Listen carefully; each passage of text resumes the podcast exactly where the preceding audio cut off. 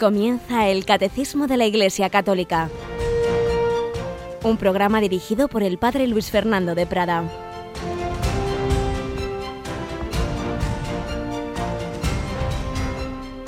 Alabados sean Jesús y María. Muy buenos días, querida familia de Radio María. Aquí amaneciendo, aquí estaréis desayunando. Unos quizá ya trabajando, otros entrando en el coche, preparando a los chicos para el colegio Saludo a todas esas familias que muchos días me saludan y me dicen, bueno, desayunamos con usted.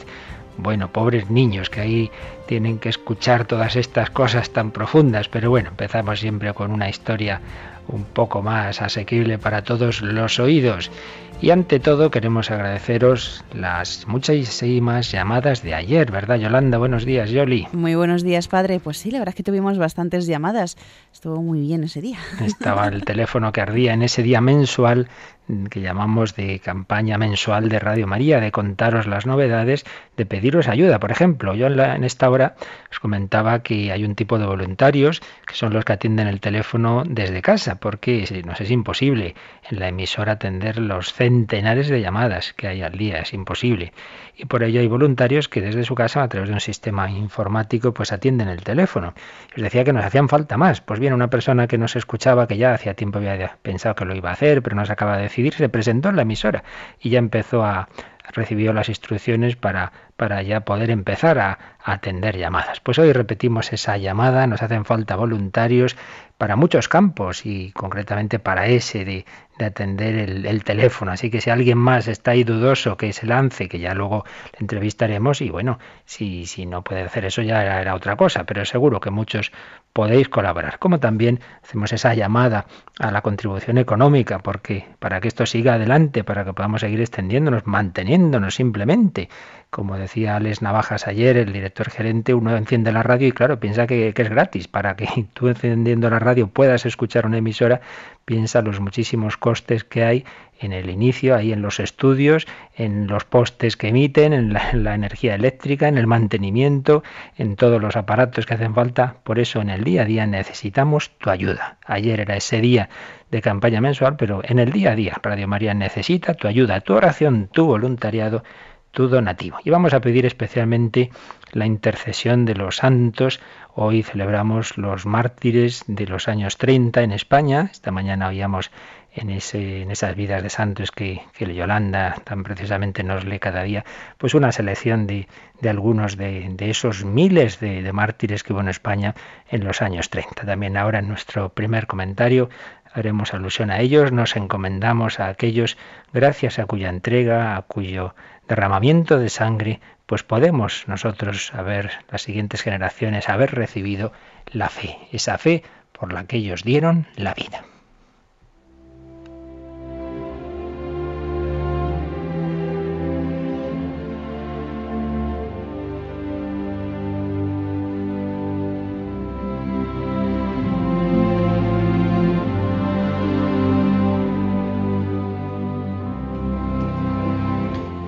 Son miles los que dieron la vida por Cristo en los años 30 en España, ya en la Revolución de Asturias del año 34 hubo casos de martirios tremendos de hombres que dieron la vida por Jesucristo. Los meses siguientes también, y de una manera muy particular en los primeros meses de la guerra civil hubo una auténtica persecución a todo lo católico son unos 7.000 los sacerdotes, obispos, religiosos y consagrados que murieron martirialmente. Solamente los, repito, sacerdotes o religiosos y muchísimos más los laicos.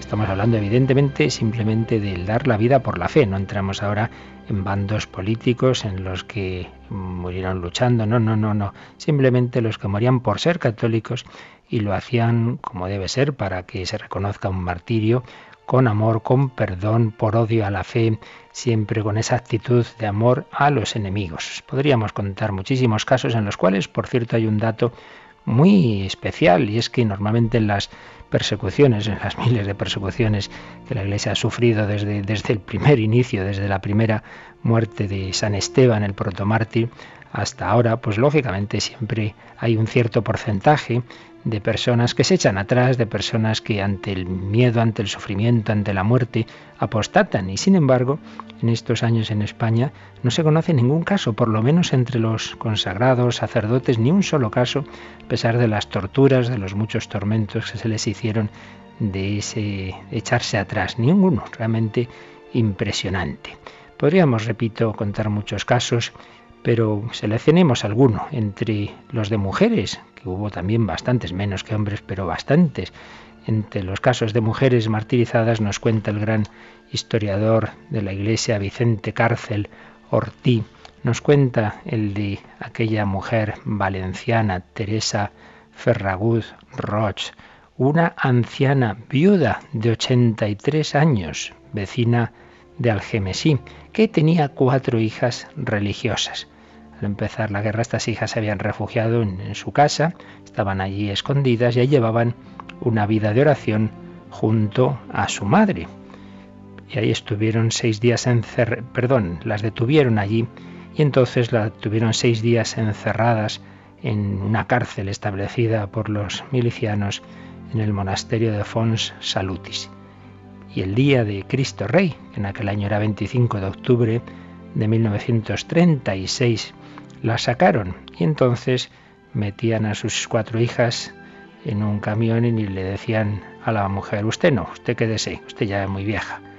Y la madre respondió, ¿dónde van mis hijas? Voy yo. Pero hombre, ¿qué dónde va usted? ¿Dónde van mis hijas? Voy yo. Y se fue con ellas.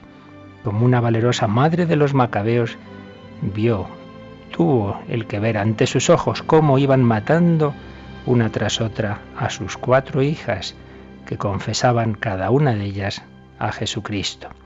Y al terminar de matar a las cuatro hijas, le volvieron a decir los milicianos a la, a la mujer, pero vieja, ¿tú no tienes miedo a la muerte? Y ella contestó, toda mi vida he querido hacer algo por Jesucristo y ahora no me voy a volver atrás. Matadme por el mismo motivo que a ellas, por ser cristianas. ¿Qué ejemplo? Toda mi vida he querido hacer algo por Jesucristo y ahora no me voy a volver atrás. Recuerda esto al caso de uno de los primeros mártires cristianos, San Policarpo, también era anciano, y le dijeron que renegara de Cristo. Y dijo, 83 años no he hecho más que recibir beneficios de Jesucristo y voy ahora a maldecirle. Pues también esta mujer alababa así al Señor.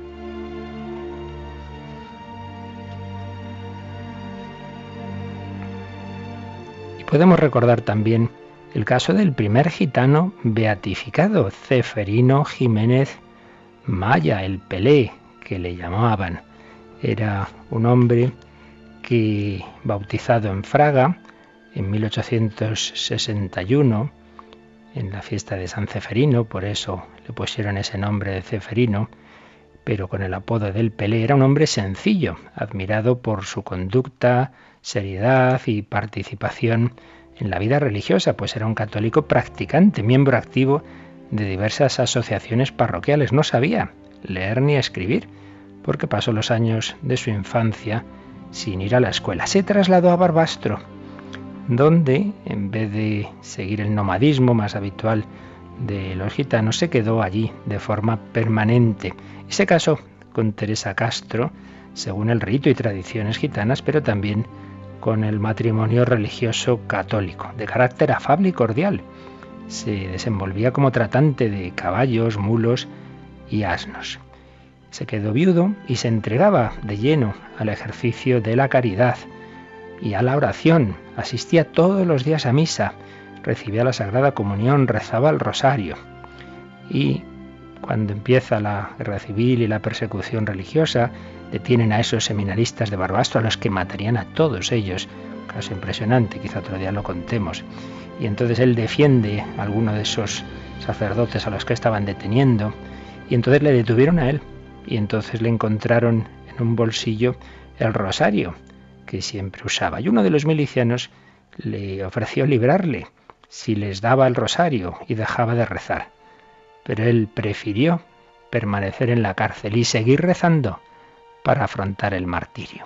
Y el 2 de agosto de 1936 lo fusilaron junto al muro del cementerio de Barbastro. Murió con el rosario en las manos y gritando Viva Cristo Rey. Tenía 76 años. Qué bonito. Hombres, mujeres, seminaristas, laicos, religiosas, todos ellos murieron con fe, sin renegar de ella, con amor, perdonando. Pues pidamos al Señor la intercesión de tantos santos, de tantos mártires de la historia de la Iglesia, para que nosotros lleguemos también al destino eterno al que Dios nos llama.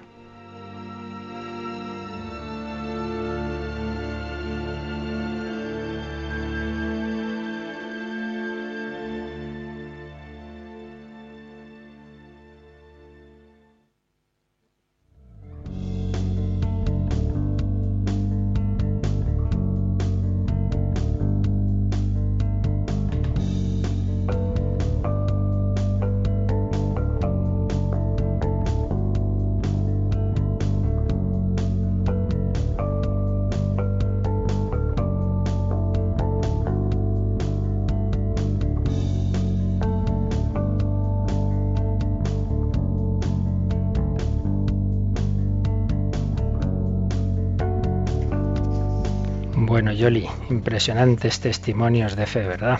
Sí, la verdad es que sí. Son testimonios que te dejan sobrecogida y también con ánimo de, poder imitarles si en algún momento pues llegas a, a, pasar por lo mismo. Y si no llega, pues no nos olvidemos de que hay un martirio blanco también, que es dar la vida en el día a día, que también hay dificultades, sufrimientos que todos tenemos en la vida familiar, en el trabajo, en las relaciones de unos con otros y también hay Estamos llamados a amar, a perdonar, a no llevar cuentas del mal, a dar testimonio de fe. No olvidemos que la palabra mártir significa testigo. Testigo de un Dios que ha entrado en la historia, de un Dios que se ha revelado a los hombres, porque claro, es muy fácil decir, sí, sí, yo creo en Dios, algo tiene que haber, sí, sí, algo tiene que haber, un Dios lejano, un Dios que está ahí en el más allá y que no afecta a tu vida. Eso no sirve para nada.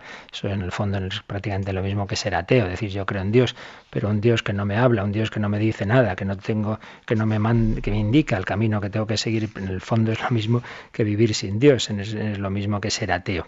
Sin embargo, Dios se nos ha revelado, Dios nos ha hablado y es lo que estamos viendo en el catecismo, pues como Dios nos ha hablado de sí mismo y precisamente estábamos, después de haber visto la fe en el Dios uno y trino, como Dios es Padre, Hijo y Espíritu Santo, estábamos entrando en esos atributos divinos. Habíamos hecho un par de días una pequeña introducción, una síntesis rápida de los atributos que se llama, de las cualidades de Dios según la Escritura, la tradición y el magisterio, que son las fuentes de donde podemos sacar nuestras certezas, donde Dios nos ha hablado, Dios nos ha hablado en Cristo y Cristo su enseñanza nos la transmiten los apóstoles a través de la escritura y la tradición y la Iglesia pues nos da la tiene la capacidad por la promesa de Cristo y la asistencia del Espíritu Santo de interpretarla correctamente en su magisterio.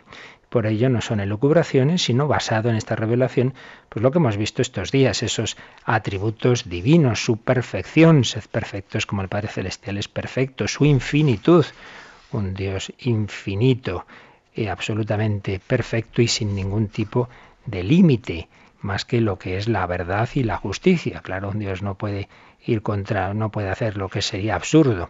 Un Dios en el que todo se identifica porque no hay en él composición, la simplicidad de Dios en ese sentido de, de, falta de composición, la unicidad de Dios, unidad interna que es compatible con su Trinidad y un único Dios la verdad de Dios. Dios es la verdad en sí mismo y Dios es veraz. Él solo puede decirnos la verdad. Dios no puede engañarse ni engañarnos. La bondad de Dios, la bondad ontológica, su propio ser y la bondad moral, su santidad, que se convierte en benignidad. Dios solo puede hacer el bien.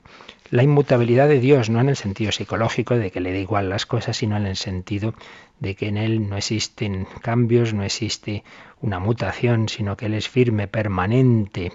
La eternidad de Dios, no hay un antes y un después, no hay sucesión, es la, según la definición preciosa de Boecio, la posesión total, simultánea y perfecta de una vida interminable. Dios es eterno. Su inmensidad, negación de todo límite espacial, y su omnipresencia. Dios está presente en todo, todo está ante sus ojos.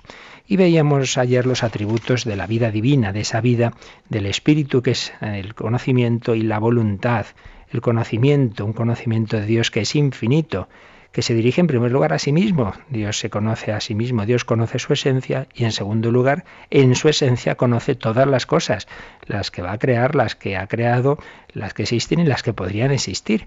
Dios conoce en sí todo, todo lo demás. Incluso conoce las acciones libres que vamos a hacer. Esto ya lo veremos en, en su momento.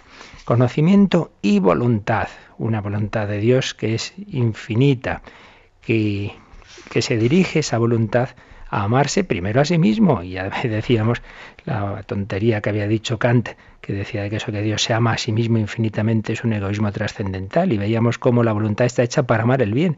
Si Dios es el bien supremo del bien infinito, el bien por esencia, ¿cómo no se va a amar? Si nosotros debemos amarnos a nosotros mismos, es una sana autoestima, amarse a tu prójimo como a ti mismo, pero debemos amarnos como, como finitos que somos, como pequeñas criaturas, en una medida, y no creyendo que yo soy Dios y más que nadie. Pero Dios sí es Dios y Dios sí que es más que nadie. Entonces es lógico, Dios debe amarse a sí mismo de una manera infinita y necesaria, no puede por menos que amarse. Pero en sí mismo nos ama a todos, porque en, en Él estamos todos, eh, en cuanto que nos ha creado a su imagen y semejanza, y nos ve. Es como unos padres que aman a sus hijos en los que ven el reflejo de sí. Pues todos somos amados en, en Dios y el Padre ve a su Hijo en cada uno de nosotros y nos ama en el Espíritu Santo. Amor de Dios a sí mismo necesario. Amor de Dios a las criaturas libre. Dios no tendría por qué habernos creado. Nos ha creado por su propio amor porque ha querido. Un amor, por tanto, libre, un amor creador. No es que como eh, nos ha creado entonces luego nos ama, es al revés. Porque nos ama, nos ha creado. El amor de Dios es creativo, el amor de Dios eh, piensa en cada uno de nosotros y nos crea. Poníamos el ejemplo del artista que primero concibe una idea y luego la plasma en, el, en ese pincel, en ese lienzo o en esa escultura. Primero la idea está en él. Pues también todos estamos en Dios, todos hemos sido pensados, llamados eternamente y luego hemos sido creados como consecuencia de ese amor. Una voluntad divina que, que tiene esas cualidades que aparecen en la escritura de justicia, de misericordia, de benignidad. Bien, esto era básicamente la introducción que hacíamos a estos atributos divinos, de los cuales nos habla el catecismo, pero se va a fijar en uno, porque es el que aparece en el, en el credo que el catecismo va siguiendo. Ya leíamos ayer mm, rápidamente, pero volvemos a leer este número con el que empieza este párrafo tercero del catecismo que se titula este párrafo El Todopoderoso, el Todopoderoso. Y el número es el 268. Vamos pues, Yolanda, a leer el 268. De todos los atributos divinos, solo la omnipotencia de Dios es nombrada en el símbolo. Confesarla tiene un gran alcance para nuestra vida. Creemos que esa omnipotencia es universal, porque Dios, que ha creado todo, rige todo y lo puede todo. Es amorosa porque Dios es nuestro Padre, es misteriosa porque sólo la fe puede descubrirla cuando se manifiesta en la debilidad. Así pues, eh, hemos mencionado muchos atributos divinos, pero nos dice el catecismo que sólo de, de todos ellos, de una manera explícita y directa, el símbolo solo menciona la omnipotencia. Creo en Dios Padre Todopoderoso. Luego están implícitos los demás, pero de una manera explícita y se menciona esta omnipotencia. Creo en Dios Padre Todopoderoso, Omnipotente, Pantocrator. Son diversas palabras equivalentes.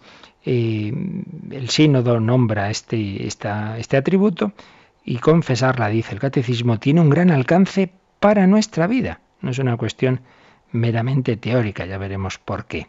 ¿Y qué características nos da de esta omnipotencia? Pues aquí el catecismo subraya tres que es universal, que es amorosa y que es misteriosa. Que es universal.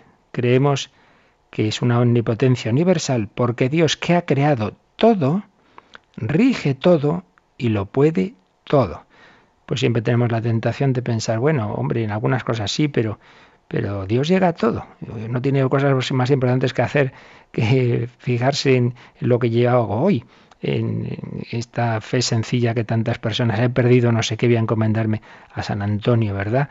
Y entonces en el fondo que está ahí la fe, pues está la fe en que Dios directamente o a través de los ángeles y de los santos está presente en nuestro día a día, en nuestras pequeñas cosas también, claro que sí, con omnipotencia universal, porque Dios rige todo y lo puede todo. Segunda cualidad, omnipotencia amorosa, porque Dios es nuestro Padre como enseguida veremos, es muy significativo que en el credo estén unidas esas dos palabras. Creo en Dios Padre Todopoderoso. Padre Todopoderoso. Padre que nos ama, que nos ha engendrado, que nos da su vida, pero un Padre que es omnipotente. Y viceversa, una omnipotencia que no es la de el dios de los, dioses del Olimpo griego que se peleaban entre ellos y que eran eh, rivales del hombre. No, no, no, no esa, omnipotencia está puesta al servicio de su amor. Por tanto, omnipotencia amorosa, porque Dios es nuestro Padre y Jesús lo explica en el Sermón del Monte, como Él cuida de los pajarillos, pues mucho más de vosotros, hombres de poca fe, como Él viste a los lirios del campo, pues mucho más a vosotros, hombres de poca fe. Omnipotencia amorosa. Pero también, tercera cualidad, omnipotencia misteriosa, porque solo la fe puede descubrirla cuando se manifiesta en la debilidad misteriosa. Nosotros tendemos a hacer una versión demasiado facilona de la, de la providencia de Dios. Uy, esto ha sido providencial, ¿por qué? Porque me ha salido muy bien. Bueno, también es providencial cuando te salen mal las cosas y cuando Dios permite el sufrimiento. Eh, cuando Santa Teresa iba a las fundaciones, muchas veces tenía muy mal, pasaba muy malos ratos y el carro se le quedaba ahí pasando un río y estuvo a punto de ahogarse y en fin le pasaron muchas cosas y claro uno diría pero hombre Dios envía a Santa Teresa a fundar conventos pues a la que se lo ponga fácil bueno pues también por la esa misma regla de tres el Hijo de Dios viene a la tierra va a nacer en Belén porque se lo ponga fácil no que haya sitio en la posada pues no pues no.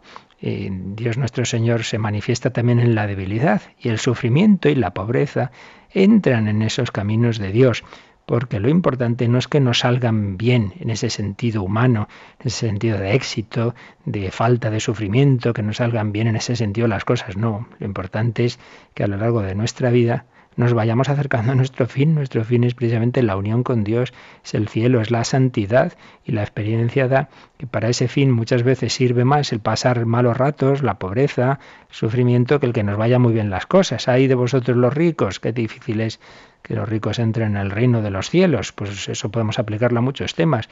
Cuando triunfamos, en las cosas nos van muy bien, fácilmente nos olvidamos de Dios. Por eso no seamos fáciles en, en pensar que la omnipotencia de Dios y su providencia significa que voy a triunfar eh, humanamente. Pues habrá veces en que sí, que Dios da el ciento por uno también en las cosas de esta vida, pero habrá otras veces que no.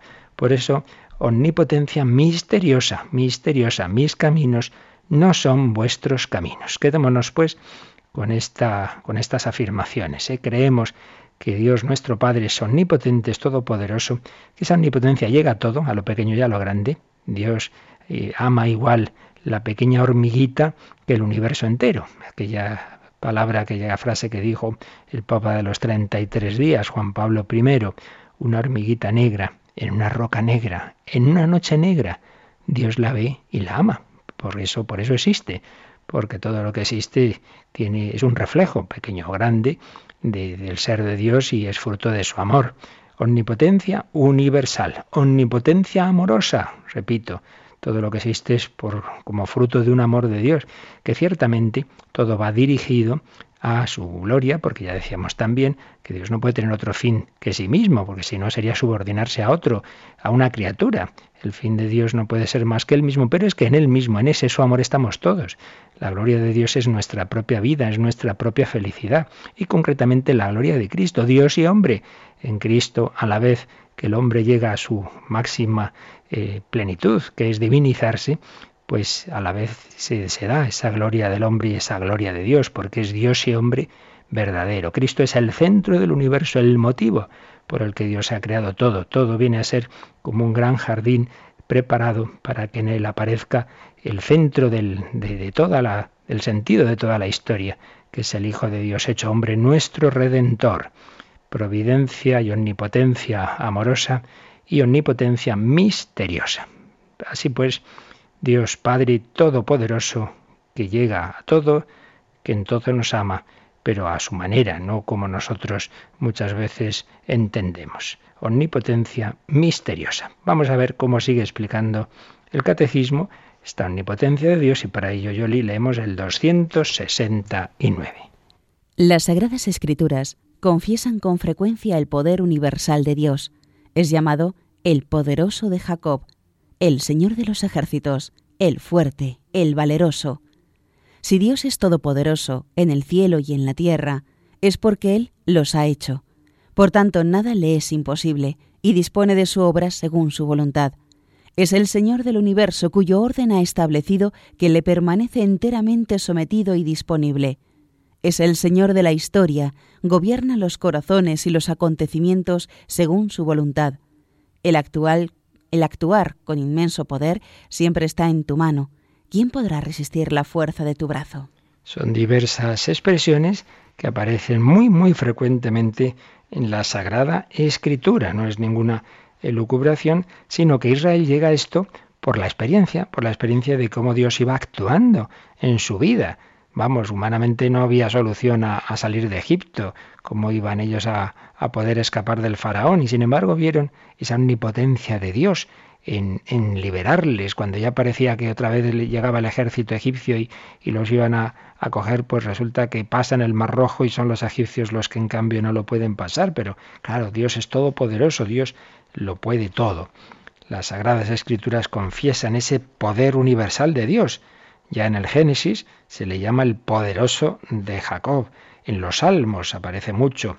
El Señor de los ejércitos es una expresión muy habitual Dicen los especialistas que ahí, en la palabra que habla de los ejércitos, por un lado, se refiere a, las, a los diversos eh, astros del cielo, como Dios es el que ha creado el universo, y entonces maneja todas esas estrellas, por así decir, ¿no? Pero también hace alusión a los, a los ángeles, los ejércitos celestiales, son los ángeles que Dios ha creado, el Señor de los ejércitos, un Dios todopoderoso en el cielo y en la tierra. Y por tanto, esto es muy importante, nada le es imposible. Recordad que esta frase se la va a decir el arcángel San Gabriel a la Virgen María, hablando de, de que ella va a poder concebir sin dejar de ser virgen, al modo como su pariente Isabel ha concebido a pesar de ser anciana y estéril, porque nada es imposible para Dios. Nada es imposible para Dios. Es el Señor del universo. ¿Qué poder no hará falta para crear este universo? si es que todavía el ser humano no ha llegado a captar pues ni de lejos, ¿no? las dimensiones y las características de este tremendo universo y encima la ciencia, según parece, porque aquí siempre hay que ser humilde, porque cada teoría luego muchas veces no siempre es tan exacta como parecía cuando se afirma, pero en fin, hay muchos datos que llegan a esa conclusión de que todo este universo inmenso estaba contenido en una micropartícula de una densidad y de unas características increíbles que estalló hace unos 13.700 millones de años. Es decir, madre mía, que en esa partícula estaba este universo ya con las cualidades justas y precisas para que pudiéramos estar aquí nosotros. Ah, no, eso es por casualidad. Sí, sí, pues créaselo usted, ¿no? Menuda inteligencia y, y menudo poder hace falta para crear un universo con esas características para que luego al cabo de de los miles de millones de años podamos estar seres inteligentes que podamos pensar estas cosas. Todo eso es un signo de esa omnipotencia de Dios que es capaz de crear este universo increíble, increíble y maravilloso. Un universo que le permanece enteramente sometido y disponible. Pero también no solo es el Señor del cosmos, no solo hace que las estrellas se muevan según unas leyes que Él le ha impreso, es también el Señor de la historia. Eso ya nos cuesta más, porque claro, en la historia el hombre actúa libremente actúa mal. Esto ya veremos, es el gran problema, ¿no? De cómo se conjuga la omnipotencia de Dios y la libertad del hombre y el problema del mal y el sufrimiento y el pecado. Dios gobierna los corazones y los acontecimientos, sí, pero también permite el mal, sí, pero aunque lo permite, saca el bien que, que Él quiere sacar y permite lo que quiere permitir. En fin, es el gran misterio de, de, cómo se conjugan todos esos factores. Vamos a ver, Yolanda, porque aquí en el margen nos cita el Catecismo el 303 que nos sirve para relacionar y para ampliar lo que aquí nos ha explicado. Leemos el 303. El testimonio de la Escritura es unánime. La solicitud de la divina providencia es concreta e inmediata. Tiene cuidado de todo, de las cosas más pequeñas hasta los grandes acontecimientos del mundo y de la historia. Las Sagradas Escrituras afirman con fuerza la soberanía absoluta de Dios en el curso de los acontecimientos. Nuestro Dios en los cielos y en la tierra, todo cuanto le place lo realiza. Y de Cristo se dice, si Él abre, nadie puede cerrar, si Él cierra, nadie puede abrir. Hay muchos proyectos en el corazón del hombre, pero solo el plan de Dios se realiza. Así pues, se nos insiste en lo que os decía antes, que la solicitud de la divina providencia es concreta e inmediata, que tiene cuidado de todo, de las cosas más pequeñas hasta los grandes acontecimientos del mundo y de la historia. Evidentemente, Dios en su, en su inteligencia infinita, pues tiene, presentes acontecimientos pues como la caída del muro de Berlín, por ejemplo, como una guerra mundial o, el impedir que, ocurra determinado acontecimiento de muchísima trascendencia. Pero también tiene presente lo que a ti te está ocurriendo esta mañana. Y muchas veces se han dado esas teorías que vienen del deísmo y de la teología liberal, pero que por desgracia han entrado también en muchas veces en la teología católica, decir, bueno, bueno, bueno, no metamos a Dios en nuestras pequeñas cosas, dejemos el Dios tapa agujeros, esas tonterías de rezarle a Dios, a los santos, para mis pequeñeces, o lo que os decía antes, porque he perdido no sé qué, o esta chica que reza a San Antonio para encontrar novio, dejemos a Dios que tiene cosas más importantes. Pues no, Señor, no es verdad. Lo más importante para Dios es la vida de sus hijos. Otra cosa es eh, en sus caminos qué es lo que nos convenga, pero no hay nada de malo, todo lo contrario, en acudir a Él en esas pequeñas cosas, pues así nos lo enseña Jesús y así lo han vivido los santos y las personas de fe sencilla. No nos creamos tan listos de decir, no, no, solo esas cosas muy importantes de los filósofos. Pues no, Señor. Nosotros somos hijos de Dios y los hijos siempre debemos tener esa actitud como niños pequeños. Si no os hicierais como niños no entraréis en el reino de los cielos. Y los niños piden todo a sus padres, las cosas importantes y, y las chucherías. Otra cosa, repito, es que seamos humildes para aceptar que Dios sabe mejor que nosotros lo que nos conviene. Nada es imposible para el Señor. Vamos a hacer ese acto de fe y de confianza, Señor. Yo sé que nada es imposible para ti. ¿Qué consecuencia debe tener esto en mi vida? Pues que debo vivir con paz, con serenidad. Yo sé que si tú quisieras me quitabas este problema o esta enfermedad, pues si no lo haces, será que me conviene, pero si quieres lo harás. Y existen los milagros. Claro, una consecuencia de la omnipotencia divina es eso, que Dios puede alterar las leyes que Él mismo ha puesto en la naturaleza cuando ve que es conveniente por un fin superior. Nada es imposible para ti. Lo pensamos, lo meditamos, lo convertimos en oración, en un acto de fe y de confianza en el Señor. Porque tengo miedo? Si nada es imposible para ti, ¿por qué tengo miedo? Si nada es imposible para ti, ¿por qué tengo miedo? Si nada es imposible para ti, ¿por qué tengo miedo? sin nada es imposible para ti.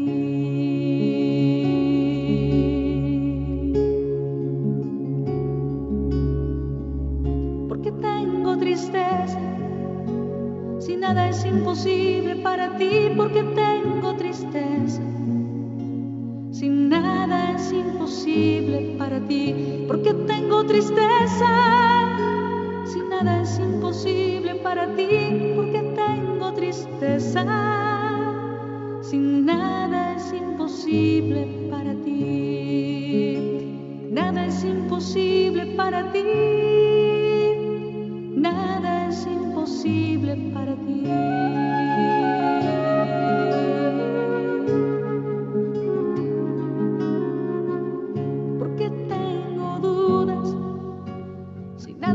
Imposible para ti, porque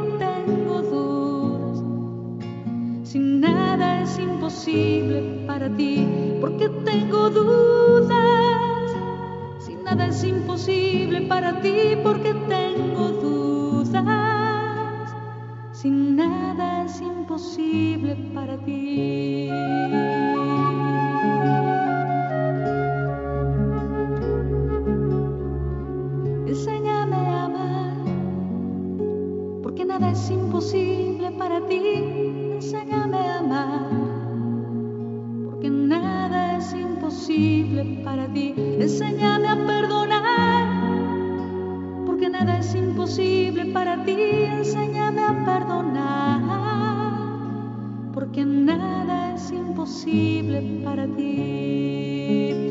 Nada es imposible para ti.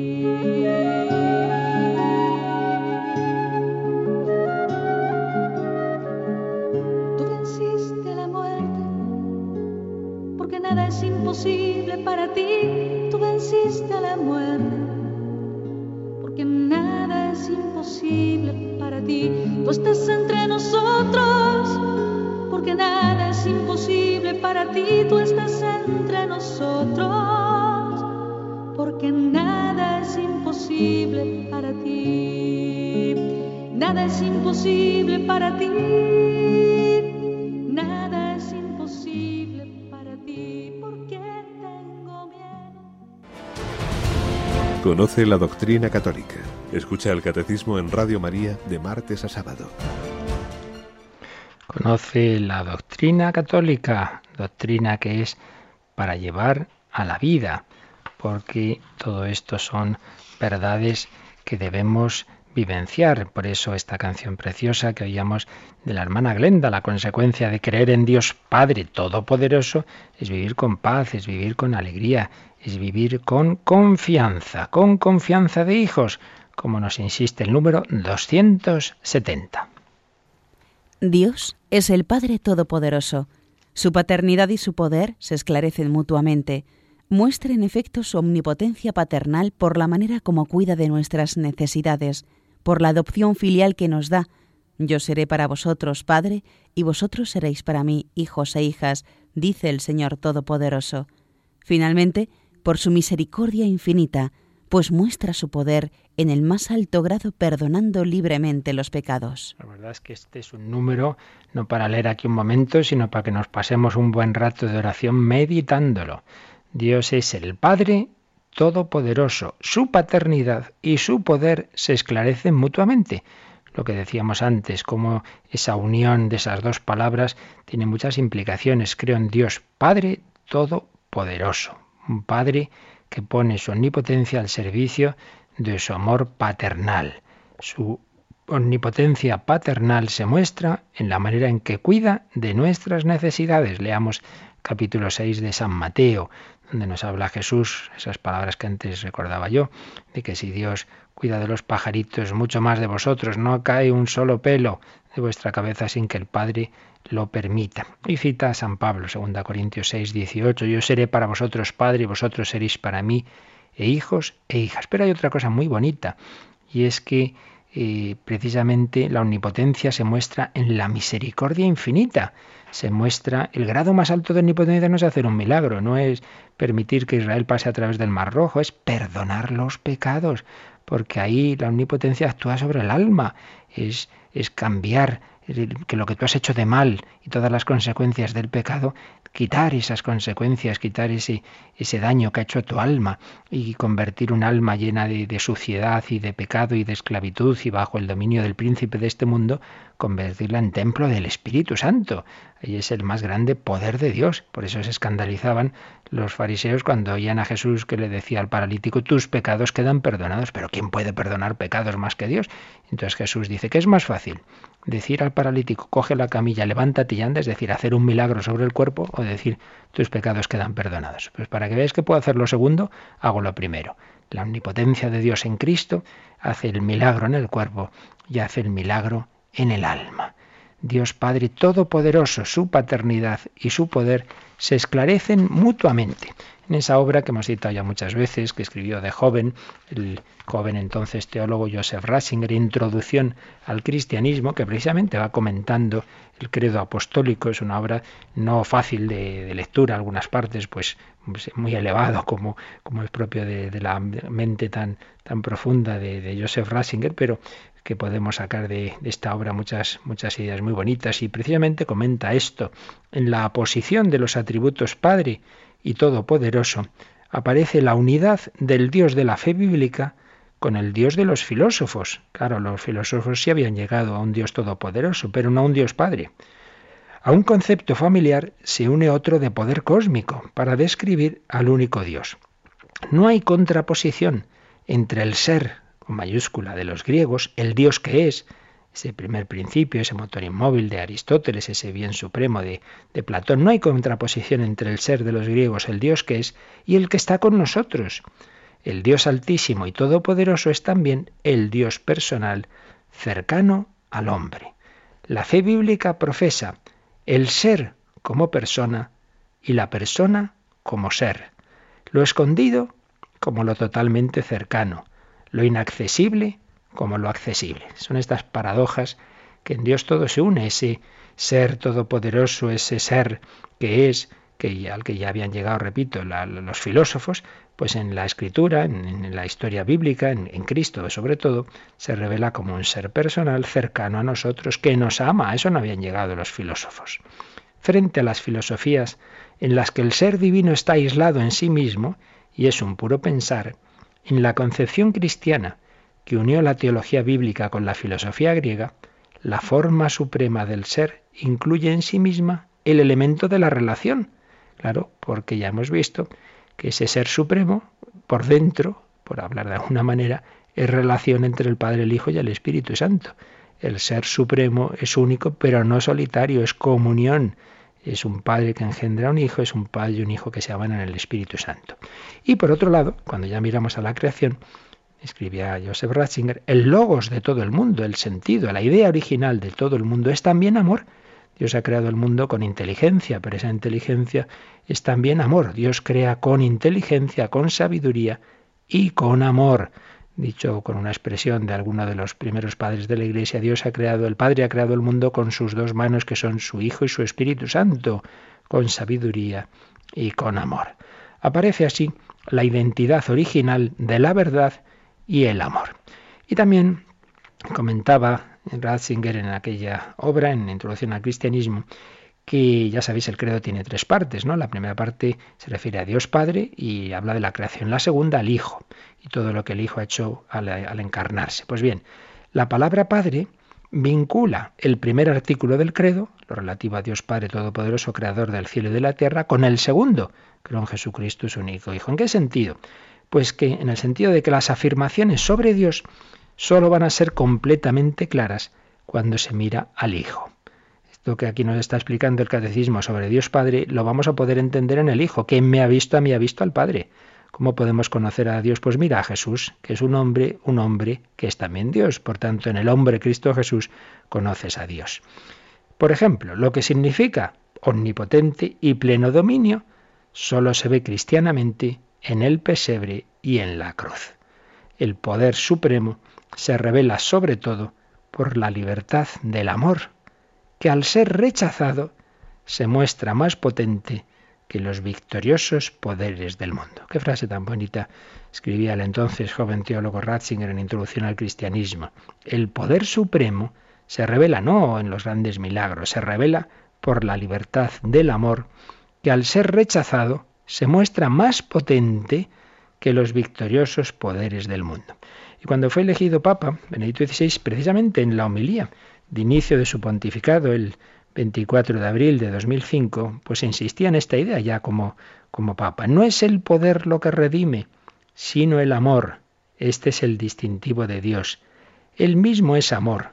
¿Cuántas veces desearíamos que Dios se mostrara más fuerte, que actuara duramente, derrotara el mal y creara un mundo mejor, ¿verdad? Que muchas veces lo pensamos, Dios mío, ¿por qué no matas o que le pase algo a tal político, a tal, tal Estado que se hunda por esto, por lo otro? Pero seguía él comentando. Todas las ideologías del poder se justifican así, justifican la destrucción de lo que se opondría al progreso y a la liberación de la humanidad. Las ideologías del poder, las ideologías revolucionarias dicen, hombre, yo preferiría no tener que matar, pero no hay más remedio, ¿no? Porque nuestro fin es bueno, es la justicia, es la igualdad, es la libertad, entonces no hay más remedio, no hay más remedio. Entonces se justifica la destrucción de lo que se opone al progreso y si hay que matar, se mata. Nosotros sufrimos, decía Benedicto XVI, sufrimos por la paciencia de Dios. Nos gustaría que Dios eliminara los malos, lo de la palabra del trigo y la cizaña. Venga, Señor, quita la cizaña cuanto antes. Nosotros sufrimos por la paciencia de Dios. Y no obstante, todos necesitamos su paciencia. Si Dios hiciera eso con nosotros, el Dios que se ha hecho cordero nos dice que el mundo se salva por el crucificado y no por los crucificadores. Qué preciosísimas frases de Benedicto XVI. Nos explicaba que esa omnipotencia de la que estamos aquí hablando no tenemos que interpretarla como ala, aquí llevo yo, se van a enterar los malos. Pues no, es una omnipotencia que ante todo, ante todo se manifiesta, se manifiesta en el amor, en la paciencia, en la misericordia. Una omnipotencia que cuenta con el mal y permite el mal. Dios permite el mal porque precisamente esa omnipotencia sabe sacar bien del mal. Todo esto debemos convertirlo en oración. Por eso fíjate, Yolanda, que aquí también hay una referencia al número del catecismo 2777, que es cuando se está comentando el Padre Nuestro. Vamos a leer lo que dice este número 2777. En la liturgia romana se invita a la asamblea eucarística a rezar el Padre Nuestro con una audacia filial las liturgias orientales usan y desarrollan expresiones análogas, atrevernos con toda confianza, haznos dignos de. Ante la zarza ardiendo, se le dijo a Moisés, No te acerques aquí, quita las sandalias de tus pies. Este umbral de la santidad divina solo lo podía franquear Jesús, el que después de llevar a cabo la purificación de los pecados nos introduce en presencia del Padre. Henos aquí, a mí y a los hijos que Dios me dio. Y luego viene una cita de San Pedro Crisólogo. La conciencia que tenemos de nuestra condición de esclavos nos haría meternos bajo tierra. Nuestra condición terrena se desharía en polvo si la autoridad de nuestro mismo Padre y el Espíritu de su Hijo no nos empujasen a proferir este grito. Envió Dios el Espíritu de su Hijo a nuestros corazones que nos hace clamar Abba, Padre cuando la debilidad de un mortal se atrevería a llamar a Dios Padre suyo, sino solamente cuando lo íntimo del hombre está animado por el poder de lo alto. Así pues, todo esto que nos está enseñando el catecismo sobre la omnipotencia de Dios debe ir unido a la confianza. Mi Padre es todopoderoso, como ese niño que está orgulloso de lo que sabe su Padre y, se, presume ante sus amigos, pues nosotros tenemos un Padre infinitamente todopoderoso, creador del cielo y de la tierra pero que no tengamos miedo, vamos con confianza, pero a la vez tengamos respeto. Por eso, como cita este número del catecismo, esa introducción tradicional al Padre Nuestro dice, fieles a la recomendación del Salvador y siguiendo su divina enseñanza, nos atrevemos a decir, es que nosotros estamos ya acostumbrados, pero los primeros cristianos, oye, llamar al, a Dios Todopoderoso papá, Padre, pues yo me atrevo a hacerlo porque nos lo ha enseñado Jesucristo, porque soy fiel a su enseñanza. Y entonces me atrevo, me atrevo a decir, Padre nuestro. Y esto que hemos dicho antes, de que la omnipotencia de Dios se manifiesta sobre todo en la misericordia, lo amplía el catecismo en el número 1441. Lo leemos también, Yolanda. Solo Dios perdona los pecados, porque Jesús es el Hijo de Dios, dice de sí mismo. El Hijo del Hombre tiene poder de perdonar los pecados en la tierra, y ejerce ese poder divino. Tus pecados están perdonados. Más aún, en virtud de su autoridad divina, Jesús confiere este poder a los hombres para que lo ejerzan en su nombre. Y lo ejercemos precisamente en el sacramento de la penitencia. Pues es de los casos en que el sacerdote realmente se asombra del poder de Dios. ¿Cuántas veces vemos, y desde luego yo lo he visto, milagros, auténticos milagros? Entrar una persona a una conversación, en una actitud y salir en otra completamente distinta porque Dios ha actuado a través de esas palabras, yo te absuelvo de tus pecados. El poder de Dios ante todo se manifiesta en ese amor misericordioso. Hay una oración colecta preciosa que dice, oh Dios que manifiestas tu omnipotencia ante todo por la misericordia y el perdón. Por ello, consecuencia, y con ello terminamos hoy, de, estas, de estas enseñanzas del catecismo, pues ante todo es la confianza, la confianza en que no hay nada, tampoco tu pecado, que pueda impedir los planes de Dios si tú confías en el Señor. La gran enseñanza de, del Señor a través de Santa Teresita, de Niño Jesús, la confianza audaz, confianza en Dios nuestro Padre Todopoderoso, que me quiere, que cuida de mi vida, que no hay nada que se le escape, lo pequeño y lo grande, todo está en manos de Dios nuestro Señor. Pues yo creo que tenemos unas estupendas enseñanzas para vivir hoy y siempre en esa actitud de confianza. Seguiremos próximo día, pero vamos a dejar estos últimos minutos para meditar esto y también para que el que lo desee pueda hacer sus consultas, su llamada o escribir un correo como ahora se nos va a recordar. Participa en el programa con tus preguntas y dudas. Llama al 91 153 8550. También puedes hacerlo escribiendo al mail catecismo arroba radiomaria.es. Catecismo arroba radiomaria.es.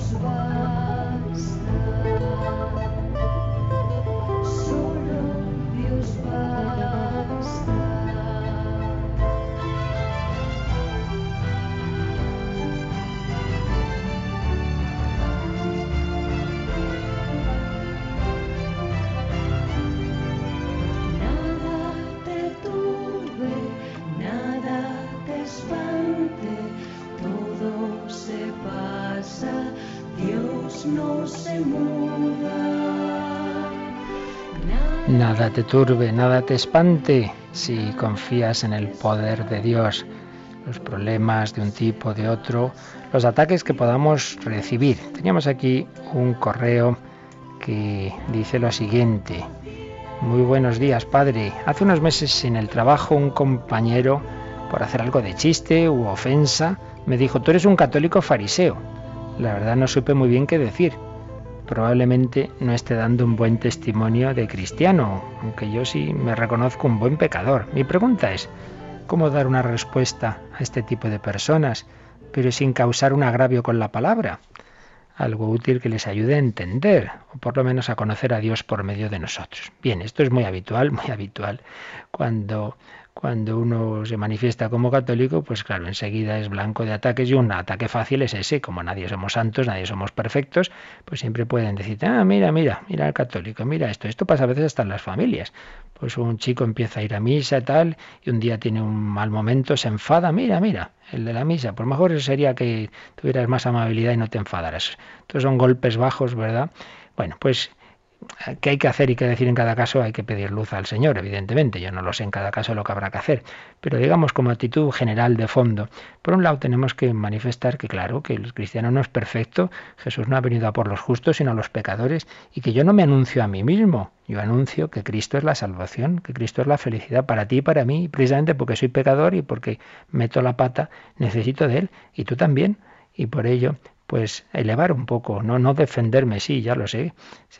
Oí contar que en una universidad japonesa de los jesuitas eh, pues ocurrió que había una chica católica que era minoritario a pesar de que la universidad de los, jesuitas, de los jesuitas los alumnos la mayoría no son católicos entonces en una ocasión en una clase hubo una chica que puso a otra a la católica la puso a caldo dijo un montón de, de cosas contra ella etcétera y entonces el, el profesor eh, le dijo, señorita, usted tiene derecho a defenderse. Mañana usted habla y se defiende de las cosas que le han dicho. Bueno, entonces esta chica fue a consultar a su confesor jesuita, que me parece recordar que era para Rupert, que luego fue general de los jesuitas. Padre, me ha pasado esto, ¿qué, qué hago? ¿Qué le parece a usted? dice, ah, no lo sé. Tú reza a Jesús, mira a Jesús y piensa lo que debes hacer. Esta chica pensaba en Jesús en la pasión, entonces fue al día siguiente, bueno, tiene usted derecho a defenderse. Y dijo lo siguiente, lo que ayer se dijo de mí es solo una pequeña parte de mis muchos defectos. Y se sentó. Todo el mundo se quedó impresionado. Pues muchas veces mm, tendremos eso, que esa humildad, que se digan cosas falsas, pues dar testimonio de humildad. Si yo aquí no vengo a defenderme a mí, yo lo que digo es que yo vivo feliz porque Jesús me quiere, me perdona, me comprende y tú también estarías más feliz. Yo no te digo que yo sea bueno, yo te digo que vale la pena seguir a Cristo. Pues yo creo que un poco por ahí, aunque luego ya en cada caso, repito, habrá que ver cómo se responde y ante todo, por supuesto, la principal respuesta es la propia actitud, el no responder al mal con el mal, el vivir con caridad, con alegría, sí, en procurando hacer favores a esa persona que te, incordia y eso siempre lo mejor. Muy bien, pues lo dejamos aquí y os recuerdo que mañana tenemos la parte cuarta del catecismo, la oración, y el sábado seguimos, estamos haciendo una reposición de unos programas del hombre de Dios sobre el ateísmo, que están también gustando mucho porque no son míos, sino aunque los dirija yo, sino que están basados en unas conferencias extraordinarias de quien fue el obispo de Cuenca, don José Guerra Campos, que es una gran mente, y estamos en cuatro días sintetizando el ateísmo contemporáneo. Este sábado será la tercera de esas, de esas charlas sobre el ateísmo contemporáneo, de esos programas del hombre de Dios basado en esas conferencias de don José Guerra Campos. Y os recuerdo que esta noche tenemos hora santa. Y Yolanda, ¿a qué hora tenemos la, la hora santa? A las 11 de la noche. De 11 a 12 de la noche en directo, en unión con tantas almas y con tantas comunidades contemplativas, tendremos nuestra hora santa en la que presentaremos al Señor todos todos los problemas, todas las necesidades, todas las intenciones de nuestros oyentes ante el Santísimo expuesto en nuestra capilla. Pues ahí nos volvemos a encontrar en oración y le pedimos al Señor que, que nos bendiga en todo este día. La bendición de Dios Todopoderoso, Padre, Hijo y Espíritu Santo, descienda sobre vosotros. Que paséis un feliz día en el Señor.